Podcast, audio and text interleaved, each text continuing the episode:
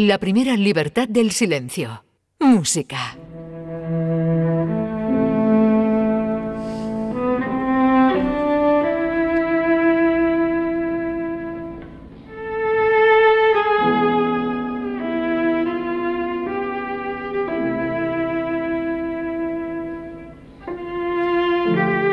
José Manuel Gil de Galvez, ¿qué tal? Muy buenos días. Buenos días, Carmen. ¿Qué tal? ¿Cómo va la mañana del sábado? ¿Bien? Pues mira, aquí he estado con un zapi que nos hemos tomado unas tortas locas con un café. Anda, anda, tortas locas. Yo quiero probarlas, ¿eh? Esas las tengo yo pendientes, así que ya no sé, pues me las mandáis o ya voy yo para allá o venís para acá y me, la, y me las traéis. Algo muy malagueño, las tortas locas, como nuestro protagonista, porque tenemos, eh, bueno, pues segundo o tercer capítulo ya, ¿no? Casi de Picasso, porque llevamos varias semanas con este año Picasso que decíamos que nos iba a dar para mucho, ¿verdad, eh, José Manuel? Porque aunque en un principio, bueno, Picasso y la música, oye, pues no sé, pues sí, sí que hay más relación de la que, de la que se pensaba inicialmente y sobre todo nos está sirviendo, ¿verdad?, su vida para recorrer, bueno, pues ciertas, ciertas obras y ciertos autores, ¿no?, musicales. Exacto, claro. Estuvimos En, en, Málaga, La Coruña, ¿no?, en la infancia de Picasso eh, y, hoy nos vamos a Barcelona. Efectivamente, mira, estamos escuchando a Pablo Casals en un concierto en, la, Casa Blanca, porque ya cuando Picasso llega a Barcelona ya se empieza a oírte el nombre de, de, de Pablo Casal, él llega en 1895. Ah. Este el, famoso, el famoso El Cant de los Ocels, que es un canto eh, catalán muy, muy conocido y he querido ponerlo ahora para comenzar, para crear un poco el ambiente. Sí, lamentablemente además lo, lo escuchamos, ¿no? Y fue eh, parte de la banda sonora, triste banda sonora de los, de los atentados, ¿no? Que ocurrieron en Barcelona. Sí, sí, sí, sí. Sí, sí, así es, así es. Pues mira, Picasso llega en el año 1895 a Barcelona, eh, procedente de La Coruña, y allí se queda hasta el año 1904, eh, de una manera permanente, aunque hace algún viaje, eh, va por primera vez a París, retorna un poco a Madrid un tiempo, y luego Barcelona también es un sitio donde una vez se instala en París, es un sitio donde vuelve continuamente durante muchos años, principalmente a visitar a su madre y a su hermana Lola. Es una, además, Barcelona fue una ciudad que siempre el marcó evidentemente a Picasso, como vamos a ver ahora en el plano musical también. Fíjate que en el año 2011 La Vanguardia, el que era director del Museo Picasso de Barcelona, Pepe Serra, dice, Picasso es mucho más que unos grandes ojos y una camiseta a rayas. Hay ah. poco conocimiento sobre su obra y lo mismo sucede respecto a su relación con Barcelona, que se ha contado de una manera simplista. ¿no? Él, eh, él habla en esa entrevista pues que muchos turistas llegan a ver el Museo Picasso, ¿de acuerdo? Eh, impresionados por, por el el, tiempo que Picasso estuvo en Barcelona, porque ese museo fue decisión del propio artista el ubicarlo allí, pero que bueno que la, ciudad no conocía bien eh, eh, al artista o no se le había dado el sitio que el artista merecía en aquella ciudad. De hecho, por ejemplo, te cuento una anécdota, nos vamos atrás en el tiempo, en 1936 eh, se organizó una exposición de Picasso, intervinieron Miró, Dalí, haciendo una cuña de radio para publicitarla, artistas como el poeta francés Paul Edouard, Sabarté, Bretón, eh, eh, o sea, fue una, digamos que él tenía grandes amigos catalanes y le organizaron una exposición en el año 36 y fue en una sala privada y salta, llama un poco la atención que no fuera una institución pública, ¿no? Y además también consta, porque lo dice Silvia Domene, que, es la jefa del archivo del Centro de Documentación Picasso, que le denegaron una subvención, ¿no? Entonces, estas cosas también hay que contarlas. Bueno, claro, pero bueno, estamos hablando del año 36 también, ¿eh? sí, yo creo que también el contexto histórico es importante, ¿no? Quizás también. Sí, sí, sí, Pero bueno, esa era un poquito la relación de, de, Picasso, eh, amado por sus amigos de Barcelona, pero que no acaba de, de, calar a nivel institucional en la ciudad, ¿no? Bueno, pues mira... Eh, Se le eh, vamos, como un extranjero, ¿no? vete, vete, vete, a saber, no tiene que ser fácil.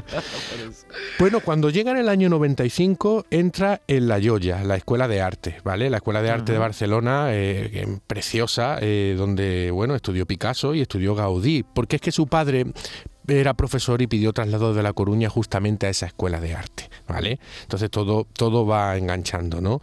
Si te parece, si te parece, en este tiempo ya comienza a sonar evidentísimamente de una manera muy contundente, compositores como Albeni, como Granados. He seleccionado la danza andaluza de Granados tocado por el propio Granados en una grabación de 1913.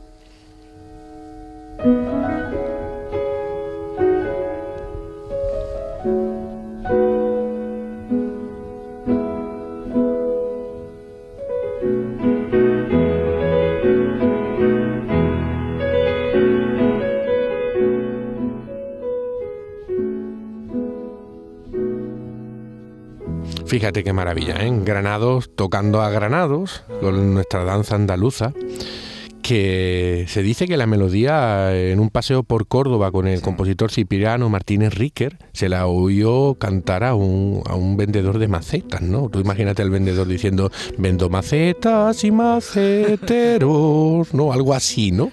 De ahí coge la melodía y hizo la andaluza. Esa es la historia que se cuenta, ¿no? Qué bonita historia. Sí, sí, sí, sí, sí, es, es preciosa. Bueno, Barcelona son tiempos que hay un poco de prosperidad económica. En 1891 se funda los Feor Catalá, que es un una, institución musical muy importante, ya estamos entrando en materia musical.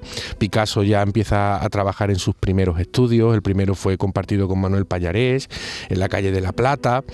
Y bueno, en 1897 se funda este hecho importante, el, café El Quatre Gats, en, la calle Monsieur número 3. Eh, Picasso, dos años después, ya está haciéndole, eh, diseña el menú a este café. Ah, ¿eh? ¿De acuerdo? Sí, sí, sí. Y allí está establece amistad con grandes compositores, aparte de poetas y arquitectos, ¿no? Pero los compositores que nos interesa a nosotros, establece amistad con el grandísimo pianista Ricardo Viñez, con el compositor Frederic Monpou, Enrique Morera, con Joan Gay, con su mujer que era cantante de ópera María Gay. Eh, estamos en un momento súper, súper efervescente. Para ponerle color a estos encuentros en el Squatre Gats, eh, eh, vamos a escuchar Cádiz de Albeniz tocado por su amigo Ricardo Viñez en una grabación histórica del año 36.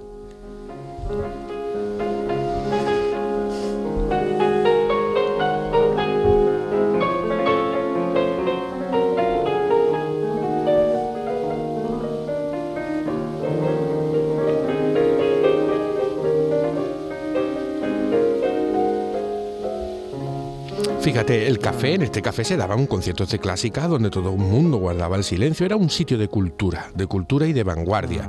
Y era el ambiente en el que se movía eh, Picasso, ¿no? exacto. Allí además este, tocó, también Albeni, tocaba Granado, el propio Ricardo Viñe, todos los amigos de, Picasso. Era, era un sitio que era precioso. Allí también conoció a, poetas franceses y españoles como Becker, Lotter, Lotti, ah. Musset. O sea, estamos en un momento efervescente de la cultura de vanguardia. También conoce otro gran amigo, Frédéric Monpou, eh, un grandísimo compositor de tipo miniaturista. Es, eh, digamos, esto era una línea compositiva de mm, dentro del modernismo. ¿no? Eh, tenemos que situarnos en una Barcelona de vanguardia con todo el arte modernista, ¿no? y hay que entenderlo desde este punto de vista.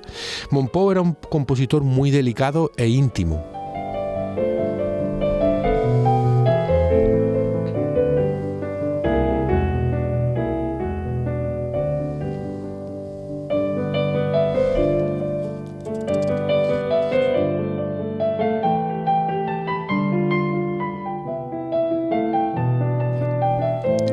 Fíjate el color de la música de, mm. la Barcelona de Picasso, ¿eh?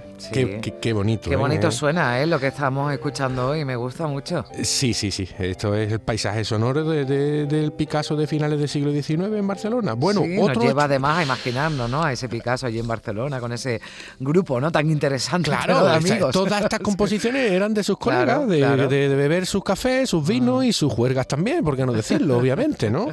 Eh, bueno, en 1899 él se va a Horta de Ebro eh, a pasar el, verano porque estaba un poco en, depresión. Hoy se llama este pueblo Horta de San Joan, con su amigo Payarés y se instalan en una zona boscosa a 16 kilómetros del, pueblo que se llama El Spors. Mm. Eh, esto fue, lo, quiero comentar porque luego retornó en 1908 porque le gustó mucho.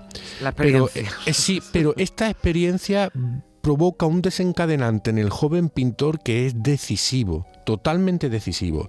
El mismo Picasso dice, todo lo que sé lo he aprendido en Horta, ¿eh? en un mes en agosto. ¿eh?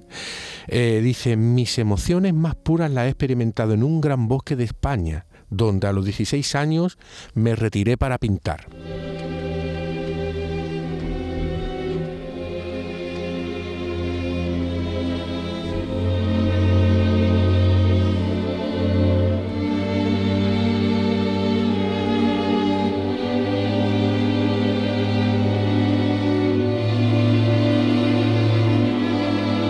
Que escuchamos, José Pues, pues, mira, esto es de su amigo Enrique Morera, se llama Melangía. Melangía es algo así como significa como nostalgia, ah, tristeza. me sonaba melancolía, ¿no? Pues, sí, algo parecido. No es, no es exactamente lo mismo, ¿no? Te, lo digo porque lo hemos interpretado mucho, esta versión que hoy es nuestra de la Orquesta Concierto Málaga.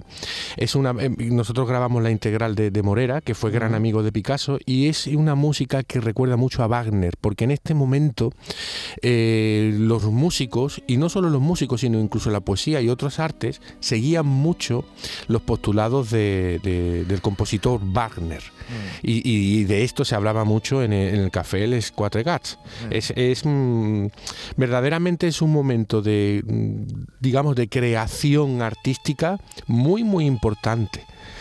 Si te parece, me gustaría, me gustaría acabar eh, explicándote otro episodio que transcurre en Barcelona ya años después, ya está Picasso afincado en París y retorna en el año 17, 1917, retorna por una estancia bastante larga, ¿no?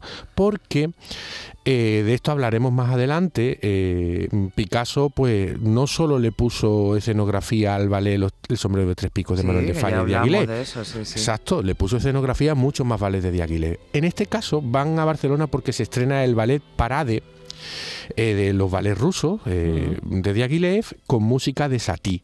Eh, ya hablaremos de eso porque mm, no te puedes imaginar la polémica que causó el estreno y los pases que hicieron de aquel ballet en Barcelona. Y eso, vamos, corrieron ríos de tinta.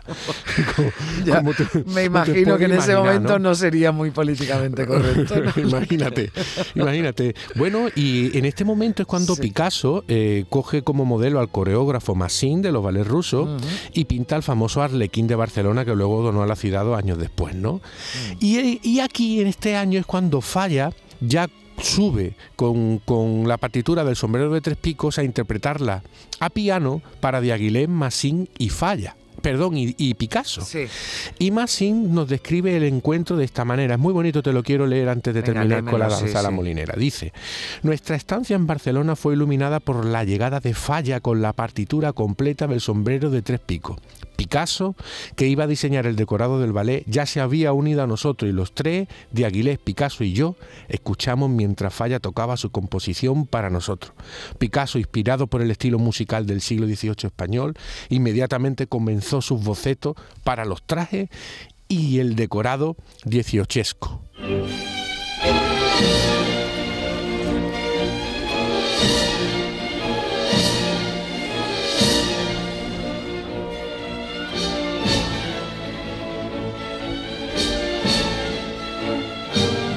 Pues esto que escuchamos es de Falla, ¿no? Con lo que terminamos ya, eh, José Manuel. Y bueno, terminamos ya, ¿no? Porque no vamos a terminar con Picasso, que no? Vamos a seguir. vamos a París. Oh, bueno, ese viaje me encanta. Sí, lo podemos llamar la sintonía de Picasso realmente, desde Málaga hasta, eh, hasta París. Bueno, pues a París nos iremos la semana que viene, el sábado que viene. Estamos estado en Barcelona, que tampoco ha estado nada mal el viaje. A mí me ha gustado mucho. Sí. La música hoy, te lo confieso, me ha gustado es que es muy bonito este momento que se produce en Barcelona. Y bueno, y esto de falla ya es para reventar. He disfrutado mucho, como siempre. Gracias, José Manuel Gil de Galvez, como siempre, por tu compañía. Un abrazo fuerte. A ti.